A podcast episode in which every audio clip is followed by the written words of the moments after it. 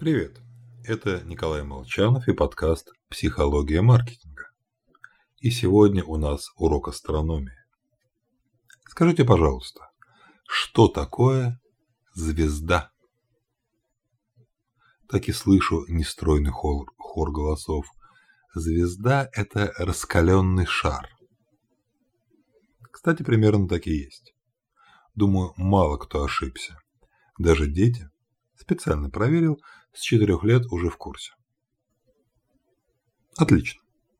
А теперь, пожалуйста, нарисуйте звезду. Ой, подождите. Звезда же шар. Почему мы рисуем не шар, не круг, а что-то изломанно многоугольное? Вопрос интересный. Хотя более интересен факт, что нас не удивляют, казалось бы, даже совершенно алогичные вещи пока в них, как в звездном примере, нас не ткнут носом. Мы знаем, что новая информация – это то, что выбивается из общего фона, что внимание привлекается контрастом. Поэтому многие компании, разработав новый, отличный от конкурентов продукт, бурно радуются. Только этого мало. Выделиться из толпы – не гарантия, что вас заметят. Для привлечения внимания нужно не просто резкое отличие, но еще и проверка, насколько покупателю вообще интересен этот факт.